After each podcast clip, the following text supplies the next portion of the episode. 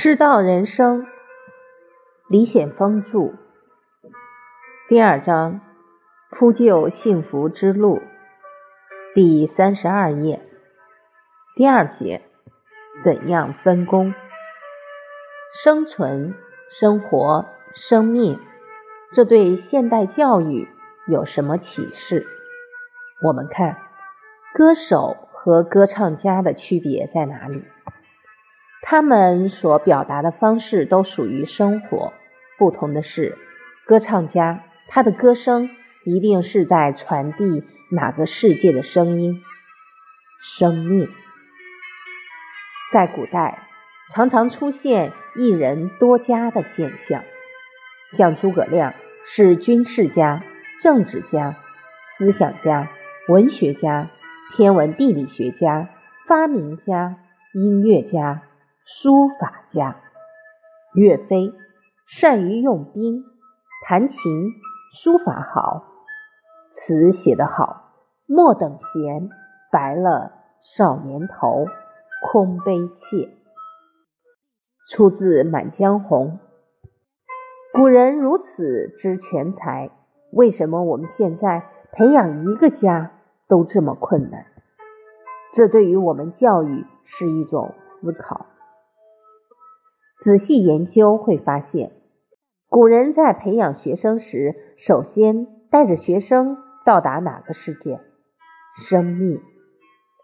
然后由这里展开，善于唱歌就是歌唱家，善于文章就是文学家，而不是普通写手，不是文字堆砌。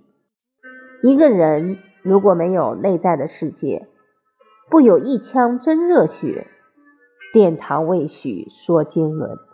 没有生命的世界，能写出这样的好词吗？平常人写古诗词，顶多到达平仄，已经很不容易了，很难出这种大文人。文学大家一定是站在生命的高度，噪音很好，却不能成为歌唱家。懂得作曲却不能成为作曲家，问题出在哪里？能够为后人所感恩、所铭记的，都是生命世界的人物，帮助老百姓解决生存问题，成为科学家、发明家。历史关键时刻，一首《义勇军进行曲》。唤醒了千千万万的中国人，后人用音乐家、作曲家这样的称谓来赞美他们。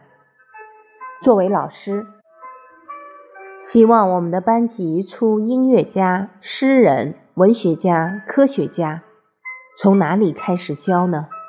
生命。